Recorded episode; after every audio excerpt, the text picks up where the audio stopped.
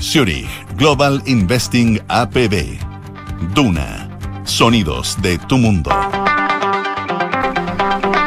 ¿Qué tal? ¿Cómo están ustedes? Muy buenas tardes, siendo las 7 con 1 minuto 39 segundos de este martes 24 de enero de 2023. Le damos la bienvenida en Radio Duna Nada Personal. Y hoy, sin José Ríos. Sí. Faltó. Y se marchó. Es como, ¿ese marcho? Ah, sí. Ah, bueno, poner eso. Y se marchó. Sí. Nos dejó. Nos dejó José. Es probablemente la conductora más extrañada en horas que no está. ¿ah? Sí, se en, le quiere. en el otro programa que hace ella también. ¿Qué hace otro programa aquí en la sí, radio? Sí. ¿Dónde? ¿A qué hora? Información privilegiada se llama. ¿Y a qué hora para ese programa? Hay dos ediciones, tres ediciones. Ah, qué trabajadores son. Sí. No, harto, harto, Ah, sí. pero qué bien. Ah, no, no, no, perdón, retiro todo lo dicho. Hay gente muy trabajadora, Sí. merece todo mi respeto. Y también le Sí. estaban echando de menos ya. Se hace toda la pega, pues ¿cómo no la van a echar de menos? po? No sé. Si la José Ríos hace toda la pega No, no sé. en ese programa. Y eso que fue a préstamo y ahí está. Ahí está. Pero José Ríos es de este. Ayer le sacamos una declaración antes de irse. ¿Cuál es tu programa original? ¿A cuál vas a echar de menos? Este es su programa. De aquí partió. Ay, ay, ay. Bueno, lo único que te pido que todo lo que hemos hablado, te pido por favor que no lo grabes. Sí, no. De- ¿Dejaste sin el teléfono celular. afu- ¿Dejaste el teléfono afuera? Sí, sin celular entre. Hay una nueva norma, ¿te llegó el memo? Sí, no se graba. Se entra sin teléfono a las reuniones aquí. Justo y necesario. Hay parte, hay ministerios donde ocurre, ¿eh? Hay muchos ministerios, fuera de toda broma, muchos ministerios y muchas reuniones donde, y me imagino que de empresas privadas también, pero me consta que en un ministerio Sí. se hace, ministerios de temas sensibles, eh, y en reuniones sensibles en cualquier ministerio, donde el jefe deja, pasa un canasto. Me contó el otro día que un ministro, eh, no me acuerdo si, sí, sí, era el ministro, el que entró a la primera reunión y pasó una bandeja, celular, ce- o sea, era habitual, bandeja, Claro. celular, celular, celular, celular, celular, no porque no graben, ¿ah? era porque no distraigan. Ya. Era, era otro también. cuando, cuando me lo explicaron. Era que no distraigan. Pero No por ejemplo, la- la- las comisiones secretas que se hacen de defensa nacional y cosas así, probablemente te- tendrán algún protocolo así, me imagino yo. Sí, no sé si puedes pedirle, alguien pueda pedirle un senador o un diputado que traiga su celular. Me- me- me no, pero que- quizás como normativa de interna si todos de se la dan- comisión. Si todos se dan por mutuo Claro. acuerdo ese, esa, esa instrucción y todos se obligan libremente, pu- puede ser. Porque hay cosas que incluso se, con- se conversan dentro de comisiones o de reuniones que pueden tener al a revestir a- algún tema legal. Lo que pasa es que los errores, que estamos hablando naturalmente de la filtración que ocurrió en la Cancillería y que vamos, de la cual vamos a profundizar un poco más y vamos a ver los alcances políticos, en fin, y las repercusiones, y vamos a ir a Buenos Aires a conversar con nuestra enviada especial. El- ocurre por un error, por supuesto que ocurre por un error. Lo que pasa es que eh, como todavía siguen siendo humanos, todavía, mientras no haya avatar, un avatar, digamos, dirigiendo esto, eh, los humanos nos vamos a equivocar. Y lo que hay que tratar de hacer no es que no se equivoque un humano, porque siempre va a haber un espacio, sino que cómo cubrirse de los errores. Porque cuando un error es muy grave, eh, había que haber evitado el error. No, no, no, no. Yo, yo me, me- te refieres a poner cortafuegos para el error. Mira, como yo no confío ni en mí, ni en ti, ni en Richie, ni en la Jose en cuanto a la eh, eh, a, a que seamos infalibles, no confío en ninguno de nosotros en nuestra infalibilidad. Y vamos a tener una reunión que es de alto nivel de importancia, tomemos todas las precauciones para que no nos pase. Claro. No confío ni en mí en ese caso. Bueno, en varios casos en general, pero no confío ni en mí. Por lo tanto, ¿de qué? Celular afuera. Aquí no pasó, aquí quedó el celular abierto y la, y la periodista ah, que, que le pasó esto, según yo he reporteado dentro de Cancillería, es una periodista de mucha trayectoria, muy seria trayectoria, no es una militante que tiene un cargo, que, que tenía un cargo por premio consuelo, es una periodista que tiene trayectoria haciendo este trabajo en la Cancillería, lo hace bien y se tupió. Se tupió y mandó por error un mensaje. Alguien dirá, pero ¿por qué lo tenía grabado? La explicación que da Ana adentro, el periodista la cual eh, fue, fue despedida, eh, la explicación es que eran muchos temas que se iban a conversar en la reunión. Estaba grabando, no sé si por modus operandi habitual de esta periodista, No sé. no lo sé, pero en esta ocasión lo había hecho así como otros miembros de la reunión estaban tomando apuntes para ver qué instrucciones tenía cada uno para hacer, en un caso que era relativamente sensible, embajada de Argentina, en fin, y ella grabó para después trabajar en consecuencia de eso. Claro, como una ayuda de memoria. Una ayuda a memoria. Y después, por lo que me han explicado luego, de hecho tú me lo explicaste, que también me imagino que fue todo el reporteo, tú tienes, eh, eh, él- a- ella había grabado una declaración por su trabajo de la Claro. canciller para repartir entre los periodistas del sector y cuando les manda, en vez de mandarle el audio, por lo que entiendo, de, de una declaración, fruto de un trabajo normal y corriente, mandó el otro. Ahora, bien arriesgado tener una misma carpeta, O sea, las cosas privadas de una cancillería y lo que va a repartir con periodistas. una- Si es un error, si eso no cabe ninguna duda. Y es una cosa que hay que entender quizás que todo, que cualquier aparato que tenga conexión con internet y todo el material que uno pueda tener ahí puede ser susceptible de Mm. filtración o de mal uso, efectivamente, porque al tener con internet tenemos la opción de que del hardware se pase a la nube o a cualquier otra plataforma de mensajería y que eso se acabe. Así que hay que tener conciencia Bueno, sobre eso. Esto naturalmente ha dado mucho que hablar, ha habido mucho revuelo. Vamos a entrar luego pronto, unos minutitos más sobre eso, pero otros temas que están eh, dando vuelta. La propia CELAC, a la cual, de la cual participó el presidente Boric, da mucho que hablar. No con Chile específicamente, da que hablar con la calle Pou de Uruguay, da que hablar ayer de hablar con lo de las monedas, esta brillante idea eh, que alguien eh, pretende hacer que incluso invitar a Chile. Y el ministro de Hacienda chileno nos dijo que muchísimas gracias porque no cuenten con nosotros, que nos invitan a muchas cosas, pero a esa no, a moneda única con Argentina no nos interesa, a muchas cosas de Argentina, casi todas sí nos interesa. Esa no. Eh, y ha tenido que ver con declaraciones muy políticas. La calle Pou, que está hoy día, Toribio el náufrago, un poquitito en la CELAC, eh, saca la voz, tuvo una pequeña disputa con Argentina, porque Massa, el, el superministro Massa de Argentina, trató a Uruguay del hermano chico. Uruguay le respondió, no queremos ser cuidados por el hermano grande, no queremos ser cuidados por un ministro que tiene un dólar de 350 pesos. Y le dijo, si quiere por interno, le mando el teléfono de la ministra de Economía para que le dé algunos consejos. O sea, duro, duro, duro. Y no se filtró, se lo dijo sin anestesia. Eh, están pasando ese tipo de cosas, dijo la calle Pou, Pou, que parecía más bien un club de amigos ideológicos, más que un- un- un- una reunión de, ayuda mutua o de multilateralismo. Eh, bueno, han pasado todo ese tipo de cosas. En Chile, tú conocías, hay nombres, hay, generalmente el, el AMPA, el mundo del AMPA tiene nombres muy buenos. Eh, Sí. de, lo, de, lo, de lo poco bueno que tiene el AMPA, digamos, son sus historias, ¿no es cierto? Y los, delincuentes y qué sé yo. Se han hecho grandes películas, ¿no es cierto? Que Padrino, etcétera, etcétera. Hay grandes historias, más personajes deleznables, no hay que confundir. Claro. Personajes que en los cuales eh, son impresentables, pero historias muy atractivas. Insisto, a lo mejor muestras el padrino, los personajes son atractivísimos, más no inspiran nada muy bueno. Claro, cara cortada. Ay, miles de películas, de eso se trata. Pero Claro. no dejan de ser personajes atractivos. Y los, y los, los alias o los seudónimos son muchos de ellos geniales, ¿no es cierto? El Satanás, por el, el Satanás, persona- bueno, vamos a hablar de Satanás también. Vamos a hablar de Lucho Plátano.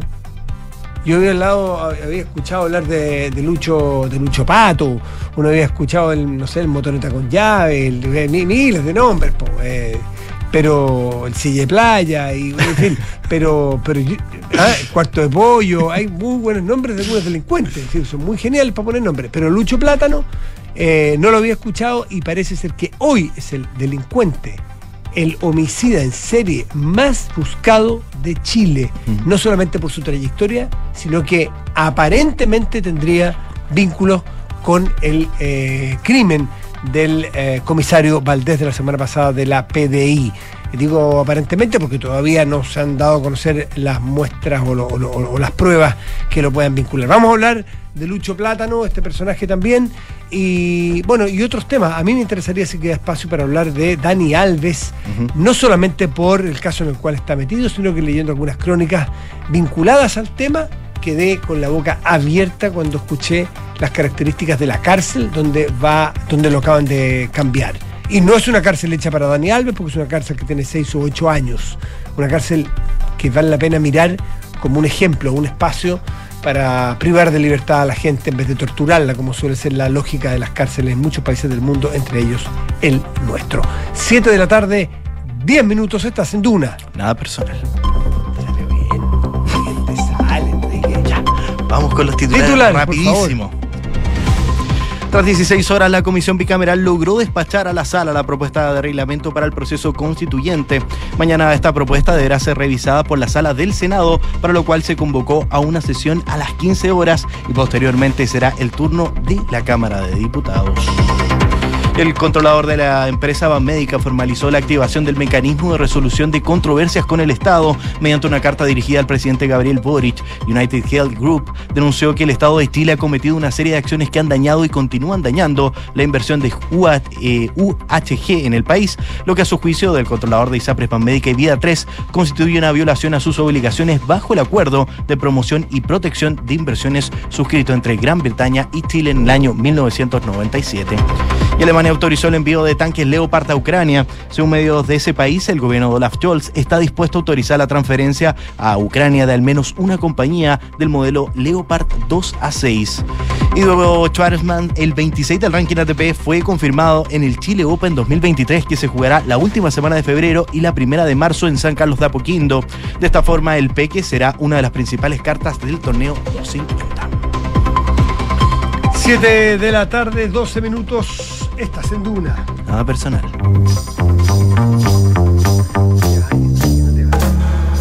Son los infiltrados en nada personal. Y nos vamos a Buenos Aires, Argentina. Isabel Caro, nuestra infiltrada, está en la gira del presidente Boric en la CELAC. Isa, ¿cómo estás tú?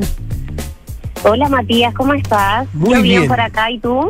Yo estupendamente y con muchas ganas de escucharte porque tú te fuiste eh, en la cabeza con una pauta de reporteo, qué es lo que ibas a hacer, para quién ibas a entrevistar, cuáles los temas que ibas a tratar, qué crónicas ibas a, a escribir y la verdad es que eh, se pudrió todo, no, casi todo, porque Se la pauta todo. cambió, la pauta cambió completamente y cuéntanos cómo ha tomado en la, en la, en el equipo del presidente y la, y de la delegación chilena esta filtración de la Cancillería que tiene justamente relación eh, con lo que ocurre con el embajador argentino en nuestro país. Sí, bueno, la verdad es que, como tú decías, Matías, eh, todo quedó en un segundo plano. El discurso del presidente eh, ante la CELAC hoy día en la mañana, la verdad es que eh, no lo consideró nadie porque todos los ojos estuvieron concentrados en eh, justamente esa filtración que eh, surge por parte de los equipos de la ministra canciller Antonia Urrejola. Eh, es un audio que se filtra eh, a distintos medios de prensa cerca de las nueve y media, un cuarto para las diez de la mañana de este día martes. Acá algunos de los periodistas que nos encontramos justamente cubriendo la gira al presidente y eh, a los pocos minutos se advierte que se trataba de un error en el envío de este material.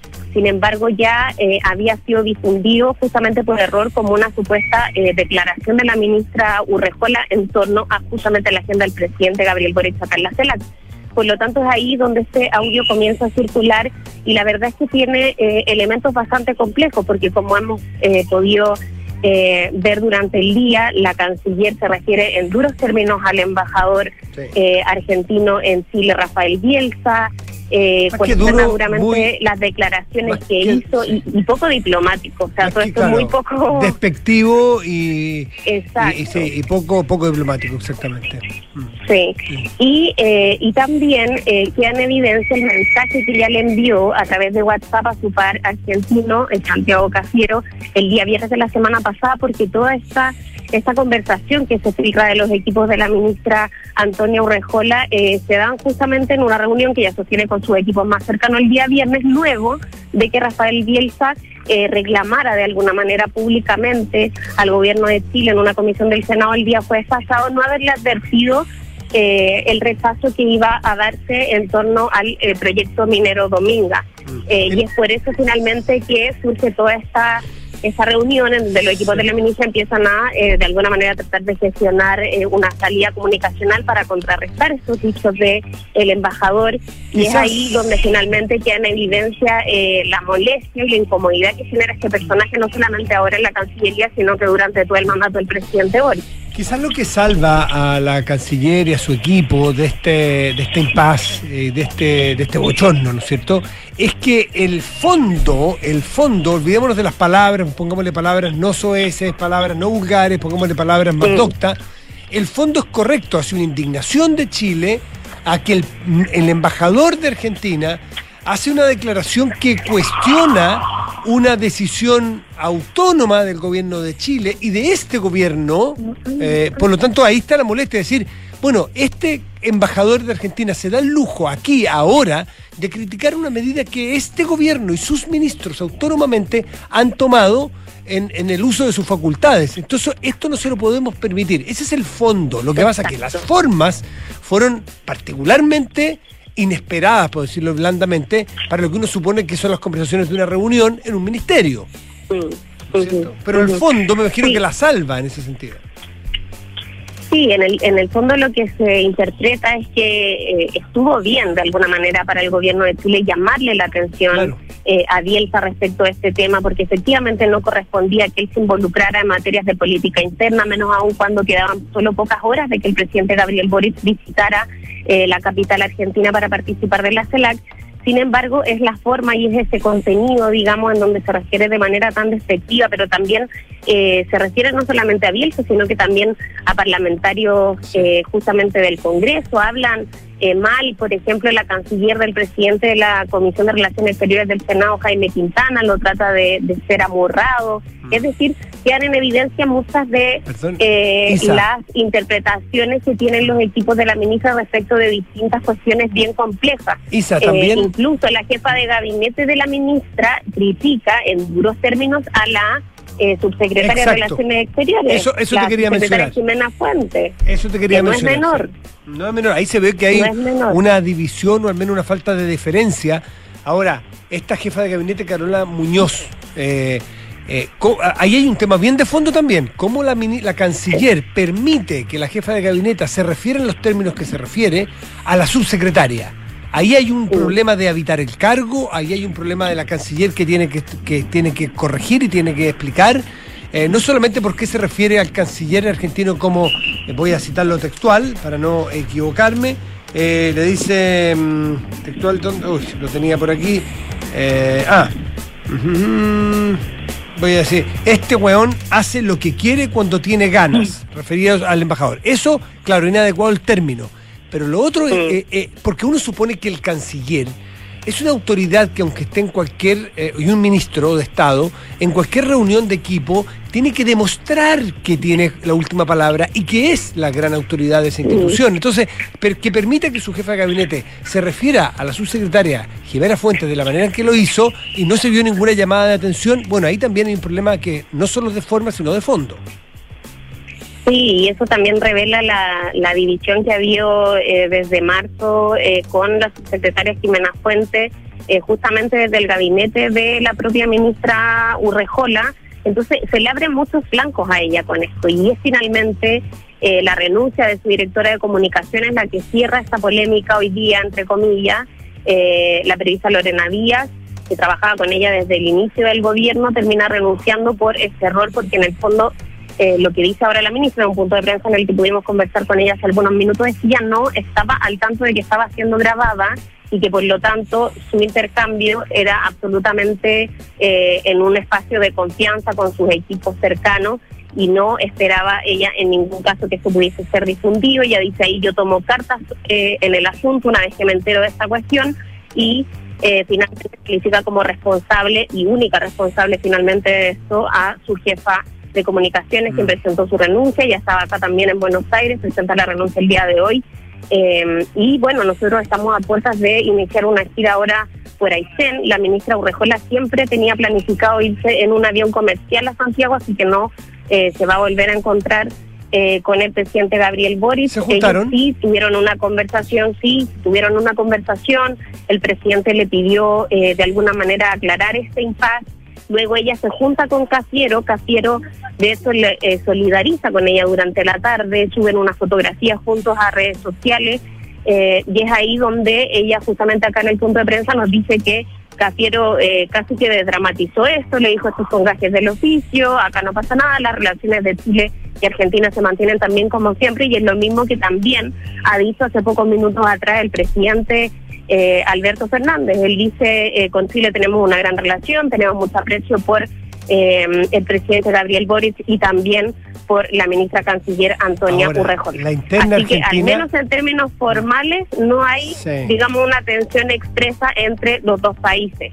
Sí, por lo Pero que de que esto le, le rayó la pintura al presidente Gabriel Boric a su gira, termina empañando de alguna manera esta agenda, eso es, eh, es evidente. Sí, en la interna argentina hay que decir que Cafiero y Bielsa no son del mismo sector, pese a que los dos son del gobierno. Sí. Eh, uno es más albertista, el, aunque, aunque un detalle, el otro es mucho más kirchnerista, eh, Bielsa es más kirchnerista, Cafiero también es albertista, obviamente era su jefe de gabinete antes de Sí. canciller.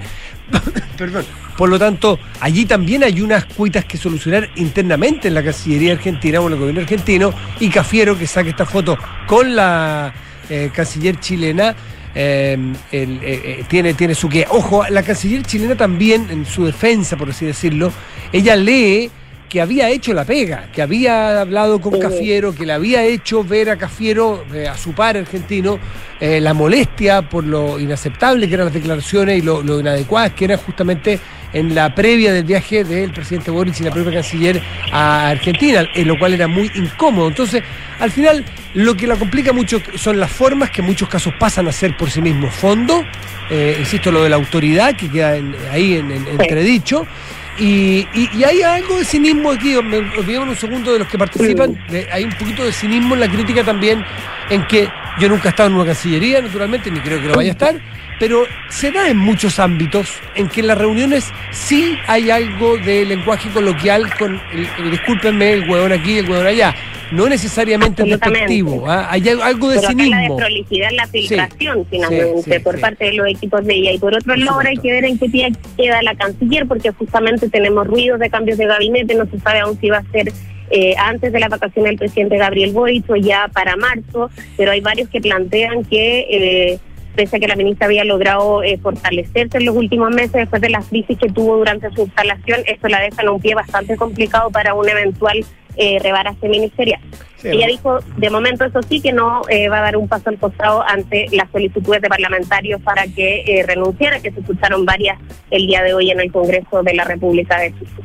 Bueno, Isa Caro, te, eh, seguiríamos hablando muchísimo rato porque hay cosas muy interesantes y sabrosas, Sí, Matías, seguro, pero tú te tienes ya que nos ir. tenemos que ir al aeropuerto, Lo sé, así lo que sé. te tengo que dejar. Escucha, te, te agradezco mucho, Isa Caro, este tiempo que nos has dado y conversaremos aquí a la vuelta.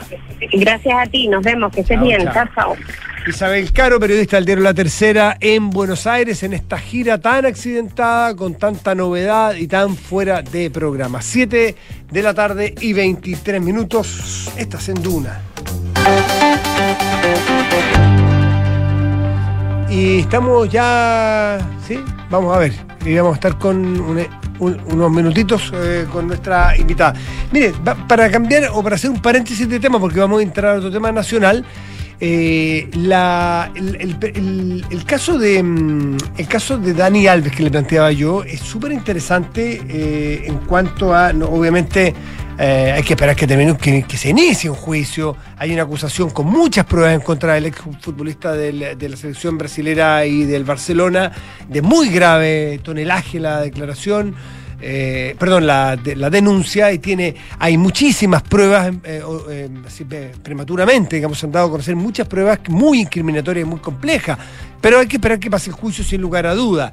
Eh, las acusaciones de abuso y violación en contra de Dani Alves son gravísimas, qué duda cabe. Bueno, pero, y que está, y se ha, contra- se contradicho varias veces en sus propias declaraciones, no así la denunciante, que ha sido muy coherente, según todas las versiones de prensa española, en que, en que ella, en que desde el principio ella hizo una, una denuncia al minuto siguiente de salir de esa ocasión donde dice haber sido violada en la misma discoteca, eh, luego sigue, es decir, el mismo, tras, el mismo trazo, toda la denuncia. Pero me quiero ir a, la, a, otra, a otra parte, por así decirlo, a otra, a otra arista de, esta, mm, de, esta, de este caso, porque leía anoche eh, en un diario español, La Vanguardia, catalán, por supuesto, eh, detalles sobre la prisión de Dani Alves. Eh, Dani Alves, ustedes saben que naturalmente es un superstar ahí, qué sé yo, pero pero, pero bueno, eh, eh, está preso. Está preso como, como Francesca Ravisa contaba hace un rato aquí en la radio sobre muchos deportistas que por muy ilustres que sean, terminan presos si cometen delitos. Esta es una prisión preventiva. ¿Por qué? Porque Dani Alves, según la magistrada en el caso, temía que se pudiera arrancar. Por eso le puso esta prisión preventiva. Él estaba viviendo en México, jugando en México, como sabemos, vino a Barcelona, ahí cayó detenido. A ver, eh, Cosas interesantes que me llamaron la atención de este caso, insisto, en la periferia del caso, no en el caso propiamente, tiene que ver con el sistema carcelario. Él está a las afueras de una cárcel de Barcelona, fue de hecho eh, trasladado a una cárcel, y una cárcel donde cuenta no solo con medidas de seguridad, sino que con medidas de dignidad.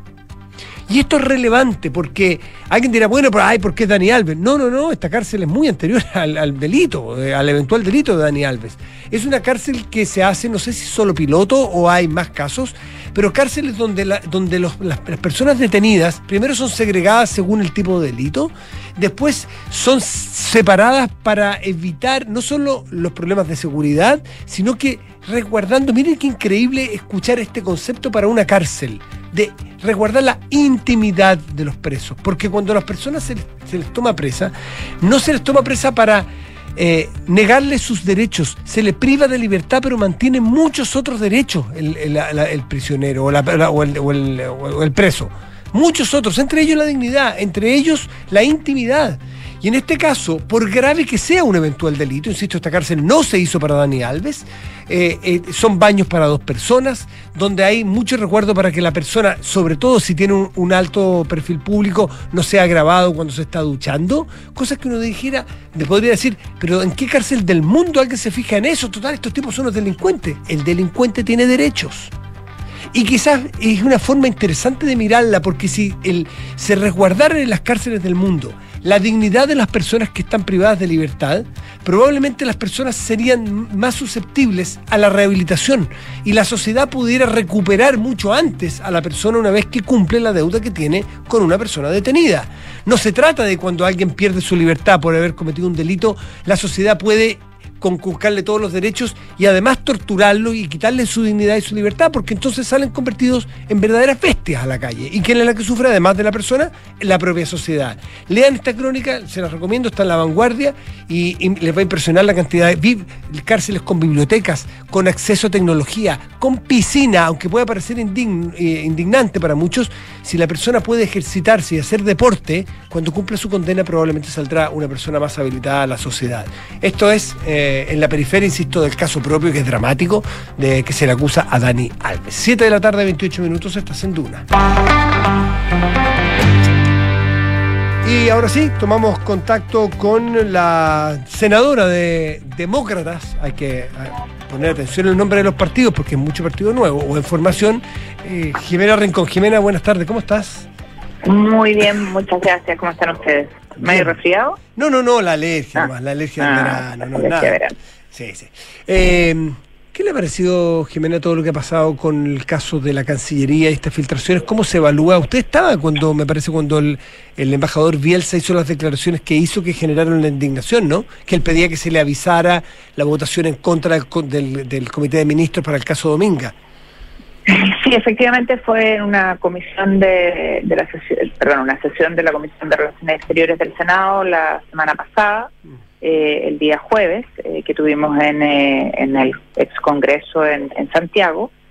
al embajador se le advirtió que era una sesión grabada, pública, se lo advirtió, y me puedo equivocar, pero creo que fue el senador Iván Moreira. y bueno, él ocupó expresiones que la verdad es que claro, son bastante poco prolija o, de estatura de un embajador eh, para señalar eh, temas que para él eran, eh, complejos y cuestionables. y, aquí el punto es que él sabía que esa sesión era grabada, por lo tanto no es que haya estado en, en el ámbito coloquial de una, conversación reservada. ¿Calza con su personalidad por lo demás? Sí, calza, calza con el perfil del, del embajador, no es primera vez, ¿no es cierto?, que le conocemos expresiones eh, de ese tipo.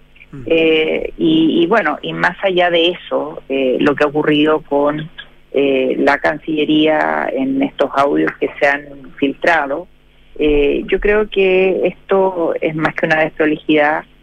creo que esto no lo había, yo al menos no lo recuerdo en nuestras relaciones internacionales.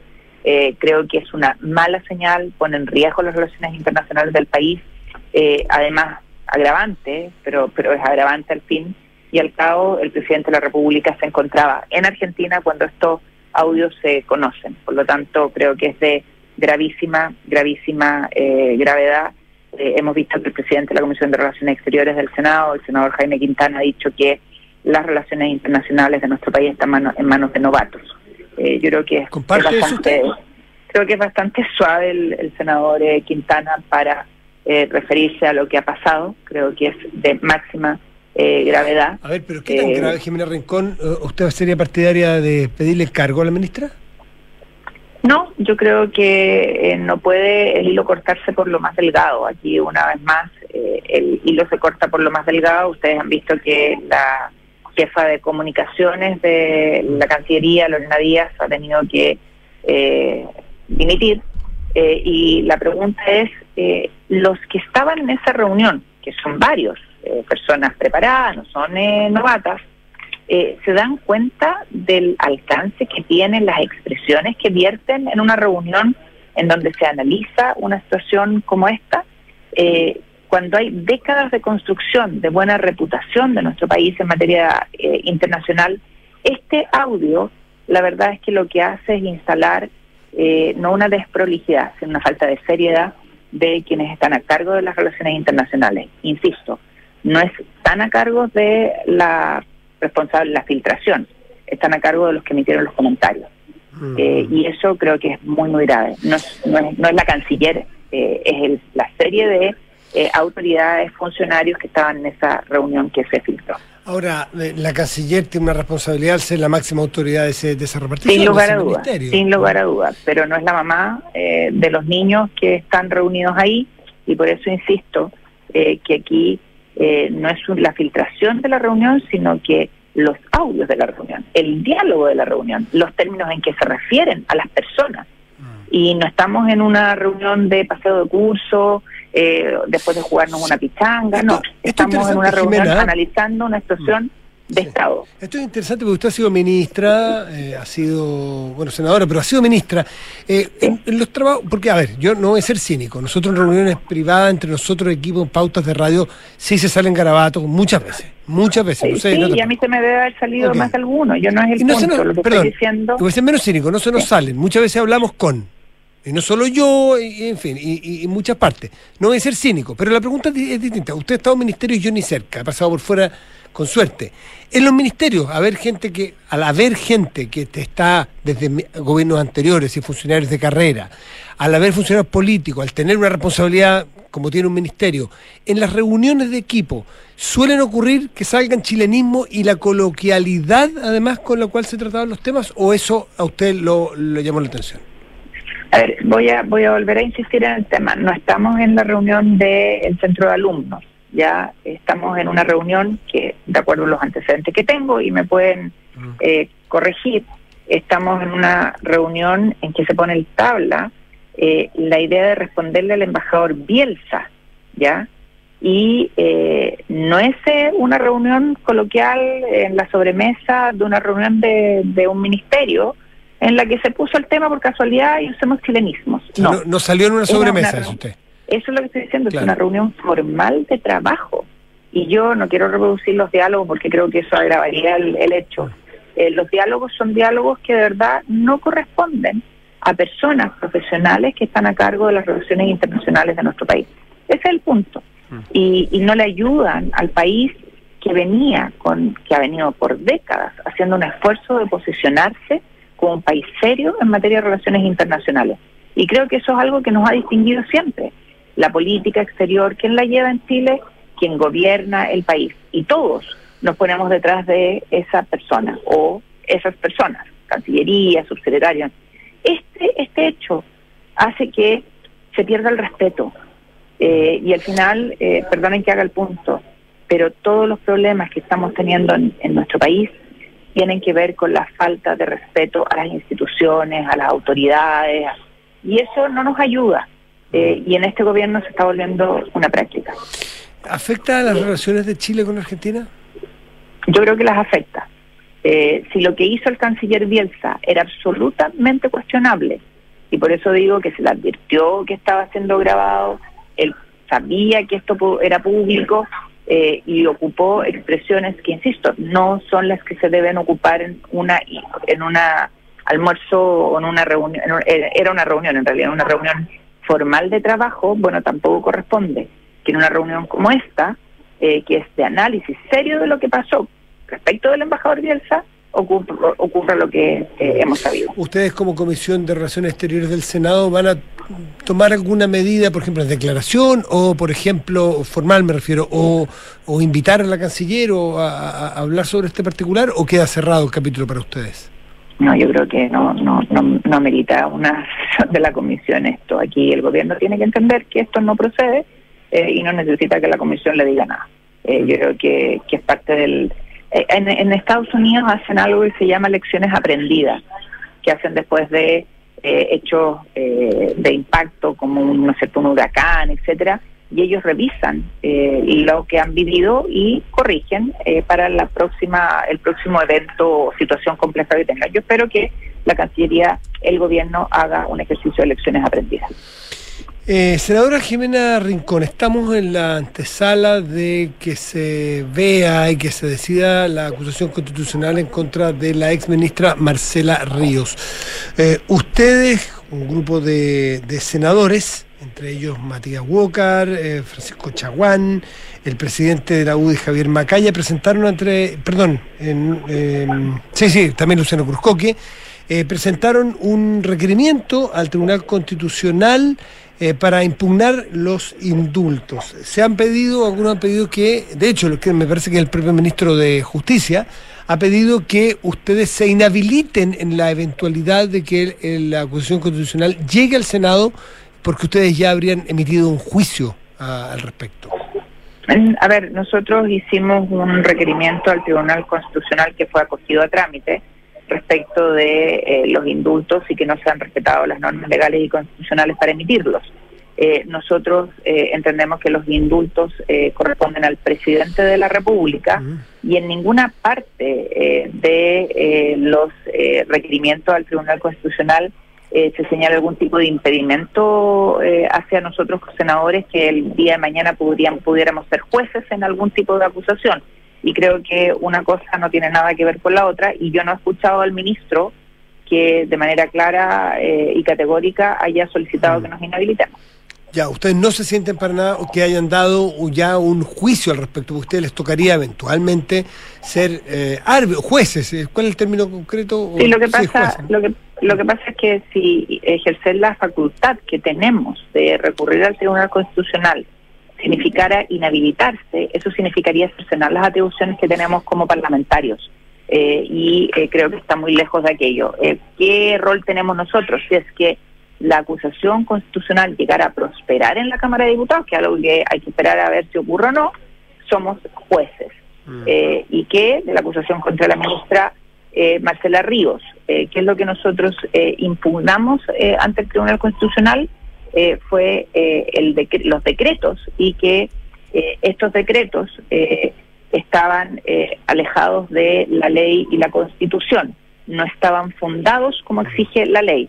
Nosotros somos jueces de la acusación constitucional y eh, no del fondo que son los indultos. ¿Y no era apropiado, sin cercenar, como dice usted, las facultades que tengan de poder presentar ante el Tribunal Constitucional un requerimiento de este tipo, eh, no era prudente hacerlo en otro tiempo, esperar que se resolviera No, porque hay plazos legales para poder proceder, eh, entonces no podíamos esperar. O se presentaba el requerimiento o quedaba sin posibilidad de ser ¿Cuál, ejercida esa acción. ¿Cuál era el plazo? ¿Cuándo se decía? El plazo es de 10 días. Ya. Eh, senadora Rincón. Desde que se emitieron, obviamente. Sí. Eh, por último, senadora Rincón, eh, ¿cómo están viendo ustedes como demócratas, como partido en formación, la conformación de, de, las listas para la elección de consejeros constitucionales? Perdona, repíteme la pregunta porque tengo que entrar a votar. Ah, entonces entre nomás. Pues no, no, no, no, sí, no, sí, ¿cómo, ¿cómo, está viendo la conformación de los bloques? ¿Por dónde, ¿Cómo van a ir ustedes como partido en formación cuando tengan que votar? ¿Van a llevar candidatos a la próxima constituyente? Nosotros estamos levantando nombres de candidatas y candidatos a lo largo del país. eh, y vamos a ponerlos a disposición de quienes sí pueden llevarlos, porque nosotros no somos partido aún, Mm. no somos partido eh, constituido legalmente y por lo tanto, eh, mientras no lo somos, no podemos presentar candidaturas de ningún tipo y lo que vamos a hacer es presentar a los distintos eh, bloques ¿A qué bloques eh, los nombres ustedes? a todos. Aquí, el que quiera llevarlos, eh, bienvenido sea. Creemos que el texto constitucional tiene que estar escrito por las y los mejores. Y, y aquí, si no entendemos aquello, tenemos un problema. Jimena Rincón la liberamos porque tiene que ir a votar, a cumplir con su deber de senadora. Gracias por estar con Duna esta tarde. Muchas, muchas gracias. Muchas Chao, gracias. Que esté muy bien. Buenas tardes. 7 de la tarde con 41 minutos. Estás en Duna. Nada personal. Y vamos a saludar a nuestros patrocinadores en este momento. ¿Quieres comenzar a ahorrar para un proyecto o quizás asegurar lo que has conseguido? Hazlo con Zurich, porque cuenta con múltiples alternativas en ahorro y protección para cada etapa de tu vida. Conoce más en zurich.cl. Hacemos una pausa y ya volvemos.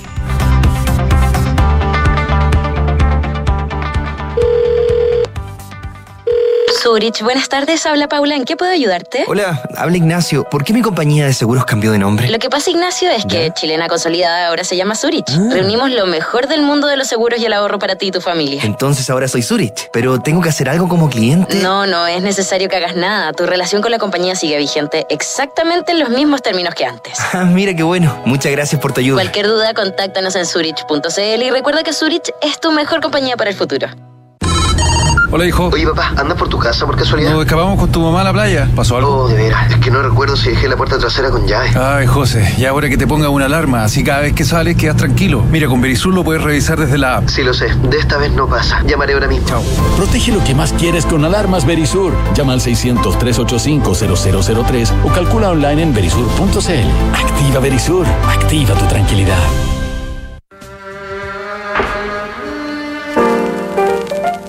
Dolores O'Riordan y su banda de Cranberries musicalizaron la primera etapa de los 90 con su pop melódico e irresistible, pero la apariencia luminosa de la cantante escondía una niñez llena de oscuridad y una depresión latente que terminó por fulminarla en medio de sus planes de regreso. Esta es la historia que te contaremos hoy desde las ocho y media en un nuevo capítulo de Sintonía Crónica Epitafios. Dolores O'Riordan, Balada de la Tristeza, en Duna, Sonidos de tu Mundo.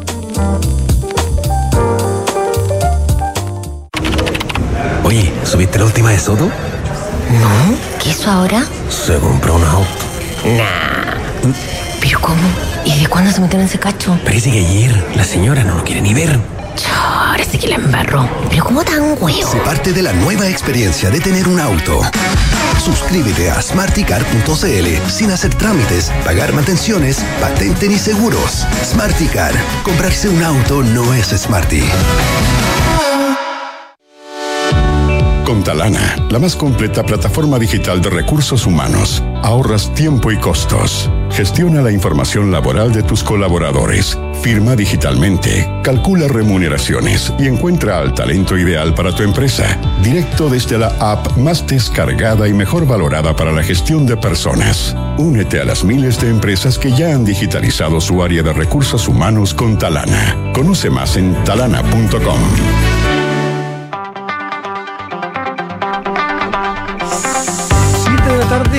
43 minutos. Estás en Duna. Nada personal. Eh, vuelta al estudio, no se había nunca Enrique Javier en compañía aquí. Ya que no está José Río, este trago amargo tenemos que pasarlo de alguna Sí, manera. po. Espera un segundito, ¿podemos colgarnos a Canal 24? Está hablando Dina Boluarte, presidenta del Perú. Esto es muy serio. O- vamos a ver de qué habla porque la situación está muy seria.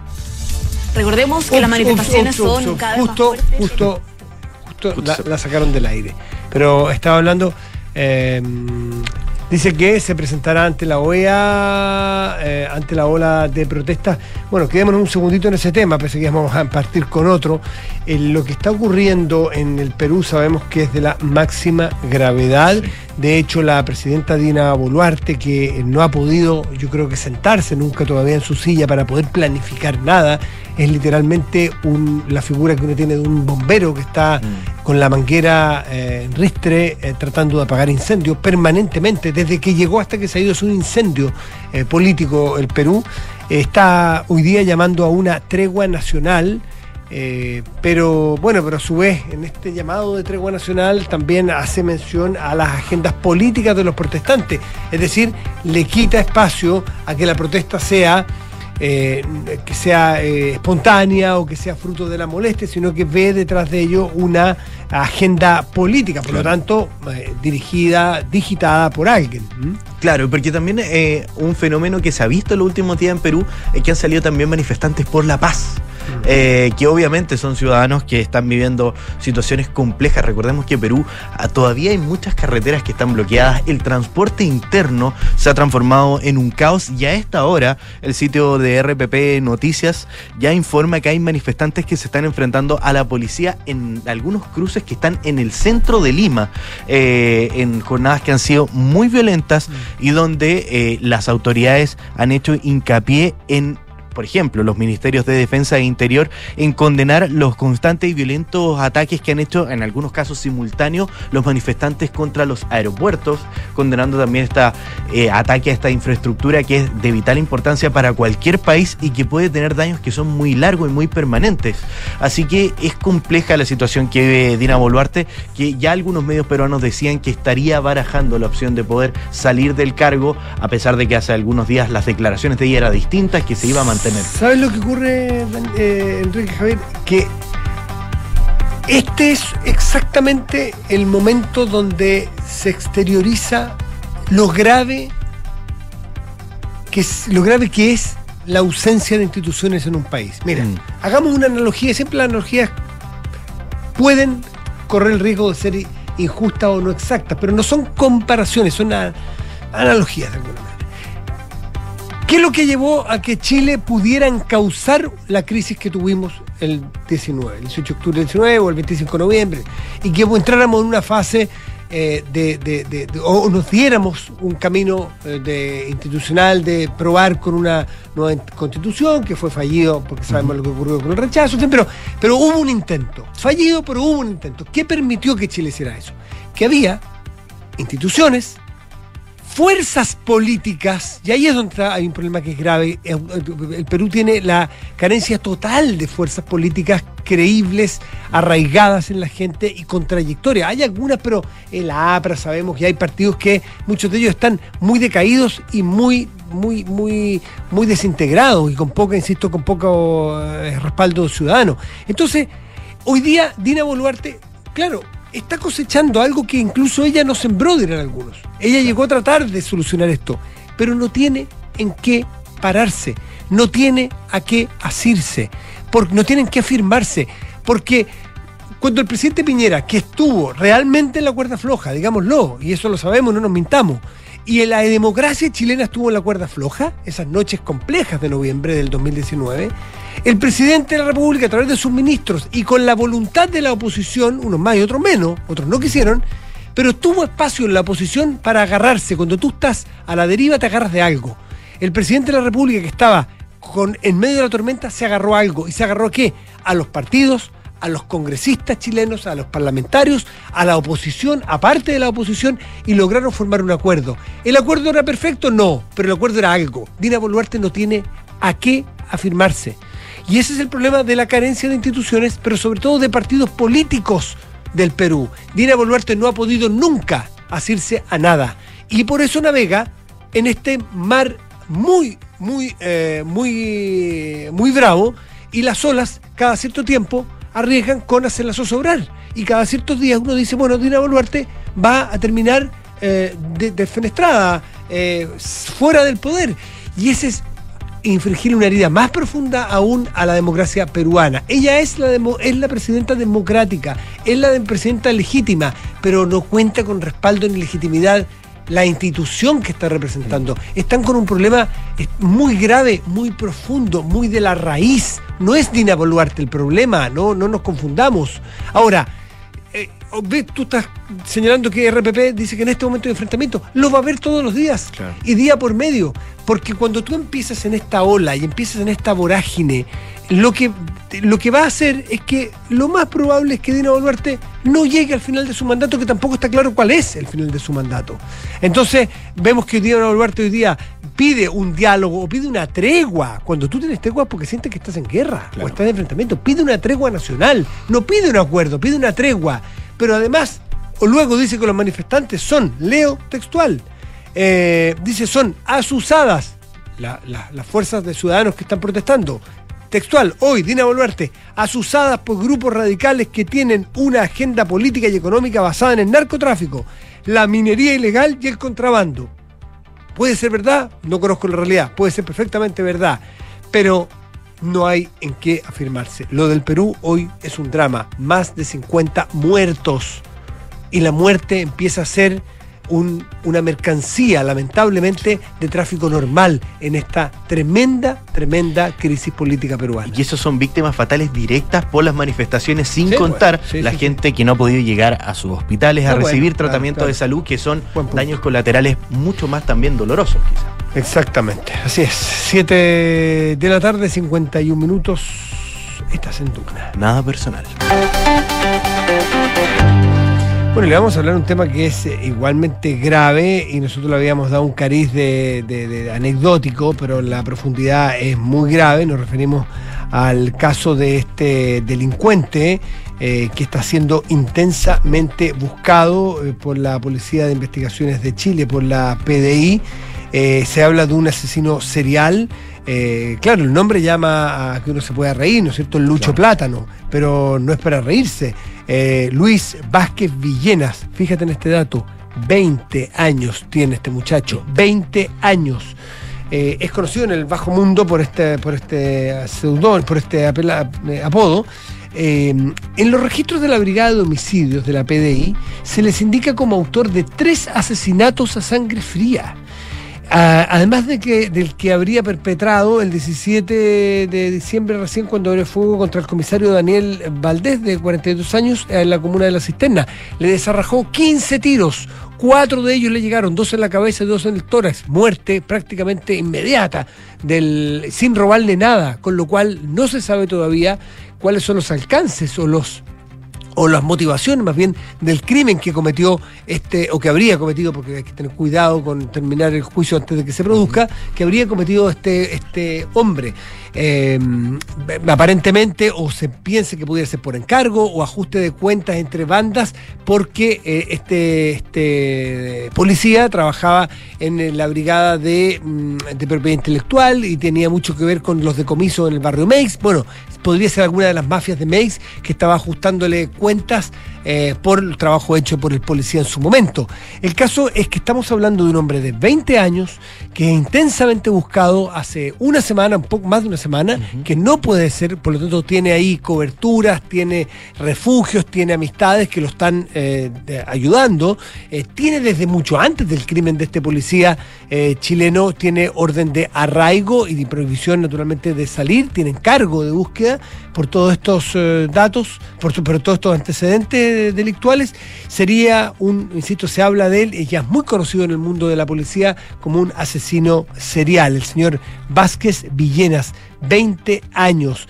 Parece ser que hay muchos antecedentes que lo vincularían entonces con el crimen del policía. Bueno, y viendo su prontuario, las causas que tiene registradas por el Ministerio Público es una por robo al lugar no habitado en septiembre del año 2022, dos homicidios en mayo del mismo año, en mayo de 2022, y otro el 19 de octubre del año 2022. Es decir, gran parte de su prontuario lo ha hecho durante el año pasado. Con este sería el cuarto homicidio, por lo cual la Policía de Investigaciones lo está buscando transformándolo en uno de los delincuentes más buscados de nuestro país.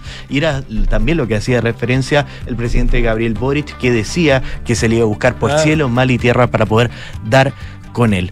Así que, bueno, impresionante esta historia. Un joven de 20 años donde en un año cosecha un prontuario delictual que uno daría para pensar que una carrera Mm. histórica, pero en este año concentra robo en lugar no habitado. Una y- carrera meteórica, se Claro, decir. y tres homicidios. Y obviamente también en su prontuario aparecen, claro, cosas que son menos graves que estos homicidios, pero que también son de frecuente, de, de frecuente ocurrencia, como Claro. de cual ya nos estamos prácticamente familiarizando, que son los, eh, los, los portonazos o, lo- o lo- o los robos a autos de alta gama.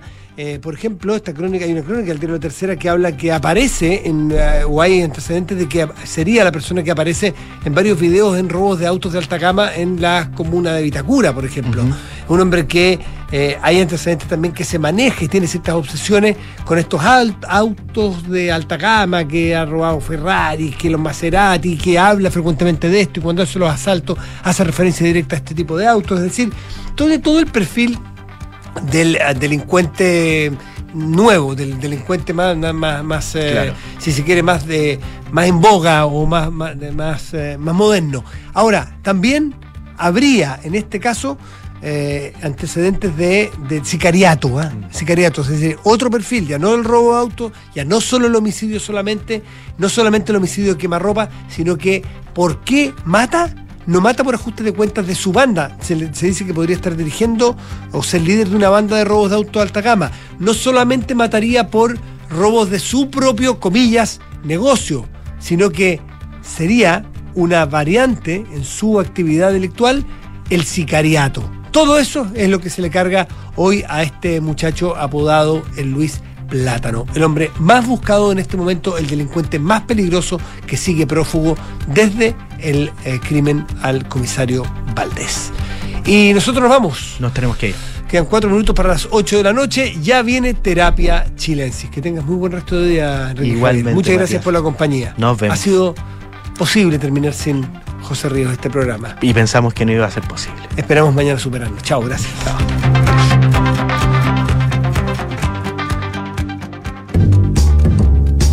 Visionarios. Mujeres y hombres con ideas.